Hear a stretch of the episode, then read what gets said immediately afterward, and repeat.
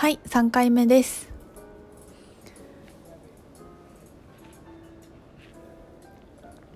なんかこうねあの何になりたいとか将来どんな自分になりたいかってなんか基本なくて全然いいと思っていて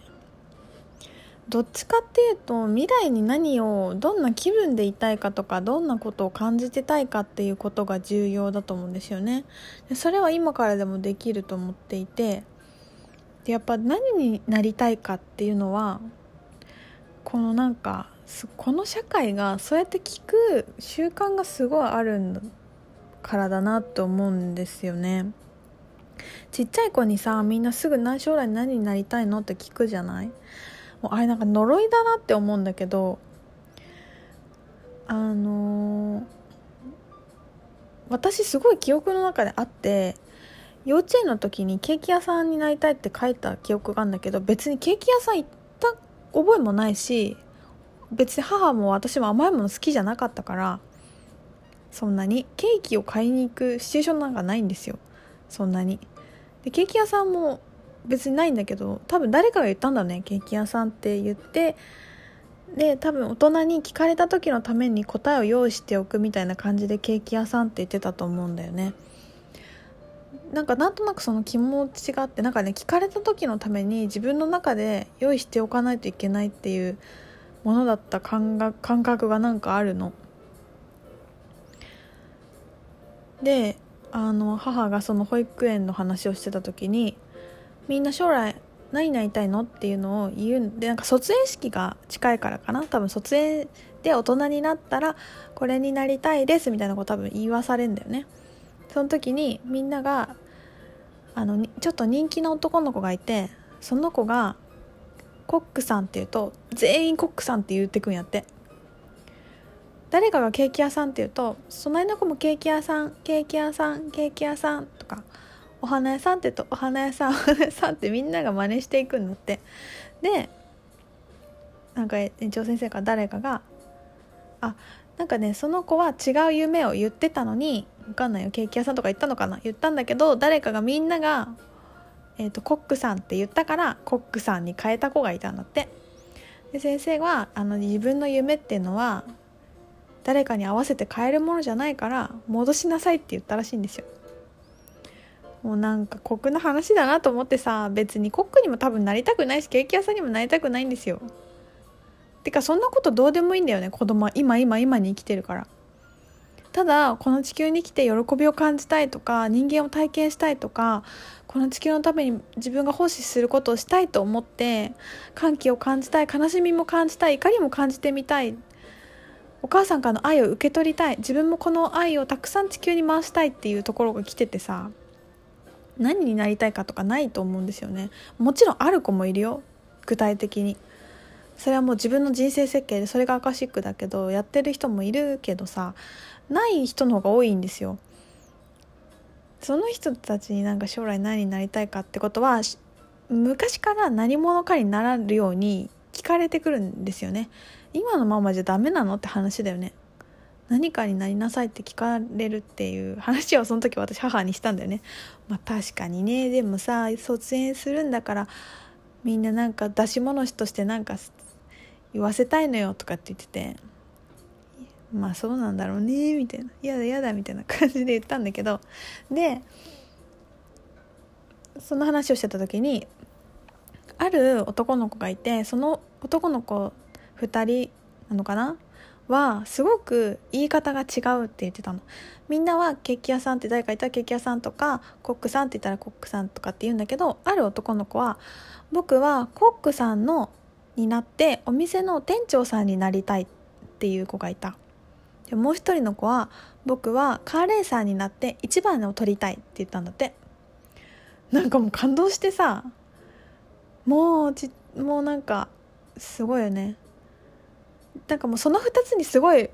全てが私凝縮されてるように感じたんだけどやっぱ自分の意図をきちんと持って計画してると思うんだよそこまでもう言えるってことは。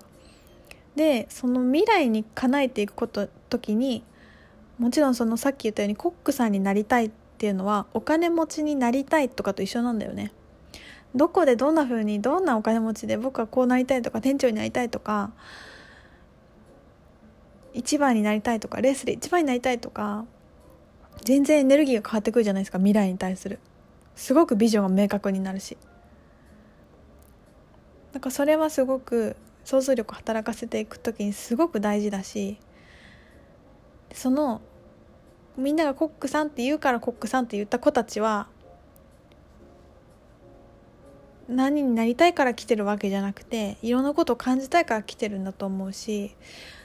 だこのアファメーションとか願いとかなんか自分で何かに書き留めたり頭の中で妄想する時にすごい大事だなって思うのは何を感じたいかどんな気分でいたいかっていうそれを叶えた時に自分がどんな感じでいるのかっていうところとなんか具体的なこと。でその具体的なことはそうしたいとかじゃなくてもいいんですよ。だって分かんないじゃん未来のことなんて。でも例えばその国の名前とかも海外旅行に行きたいけど国の名前も分かんないしどこに行きたいかも分かんないけどとりあえず旅行に行きたい、えーと、フランスとあのイタリアととかって言うだけでもさなんか違うしそしたら自然とフランスとイタリアのなんかパンフレットがやってきたりとかってするから。でこうペラペラ見てさあれ別にあんまりフランスじゃないなパリにも興味ないなみたいなあなんかフィンランドかもしんないみたいなそういうふうに次の展開がやってくると思うんだよね。だ自分の中でできる限り想像するっていうのとやっぱそういうふうに生きている人たちからデータをもらう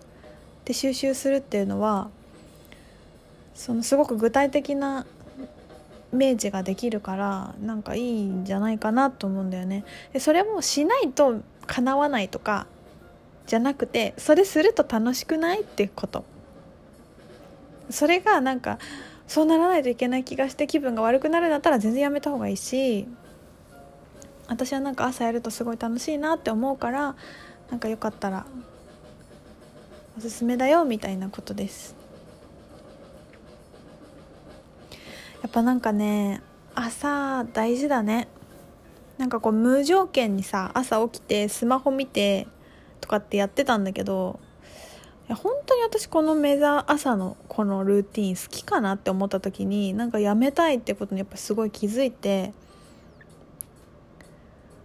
なんか誰かなんか記事とか自分の SNS になんかコメント来てくれてる人に返したりとかしながら朝が始まってたんだけどいやそういう時間はもうちょっと後に回したくてまず朝起きてなんかいい気分になりたいしヨガとかしたいし白湯飲んでゆっくり過ごして自分でノート書いてとかしたかったこともすごくよく気づいてなんかややりやり始めました。なんか気づきつつなんかそのルーティンから抜けれなかったんだけどなんかやめたら結構すっきりするな。なんかやっぱみんなあのスマホ見てるのって楽しいんだけどストレスなところもすごく多いよね。だけどなんかなかなかみんなやめられないし情報に置いていかれるとか必要な情報が来ないんじゃないかって思って見たりするらしいんだけど必要な時に必ず私はその必要な情報をキャッチできることをもう信頼していいしみんなそんなことはねもうスピードガイドとかみんないるから絶対やってきてくれるんですよベストな方法で。逆に見ないでいるぐらいの方が必要なことだけが最低限で最善に動けると思う。あのエネルギー漏れしないと思うな。いろいろ見るといろんなとこ行きたくなってさ。あれもこれもって迷うけど本当に必要なことはなんかふっと耳に入ってきたりふっと浮かんで自分から検索したくなったりしてわってこれだっていう風に来たりもするからね。まあいろんなパターンがあるからさそれもいい悪いはないんだけどあのスマホを見すぎてストレスになっている人がいたら本当にそれ私のやりたいことで本当にそれは今自分にとって気分がいいのかっていうのは見てみるといいんじゃないかなと思うしもしそうじゃないんだったらなんかその代わりの素敵な時間を過ごすことに過ごせるからいろんな人はどんな風に朝過ごしてみるんだろうっていうのをちょっと見てみてもいいと思うんだよね。もしかしたら朝起きたくなくてお昼過ぎから起きる生活が自分に合ってるっていうことに気づけるかもしれないし。うん。朝お風呂に入りたいとかさいろいろあると思うんだけど。そんなことを思っています。今日そう今日ねあのー、クリスタルウィートのクロスクラスの募集をスタートします。もうこれはもうやっとハマってきた。なんか値段とか内容とか本当になおちゃんといろいろ話して自分もすごいいろいろいっ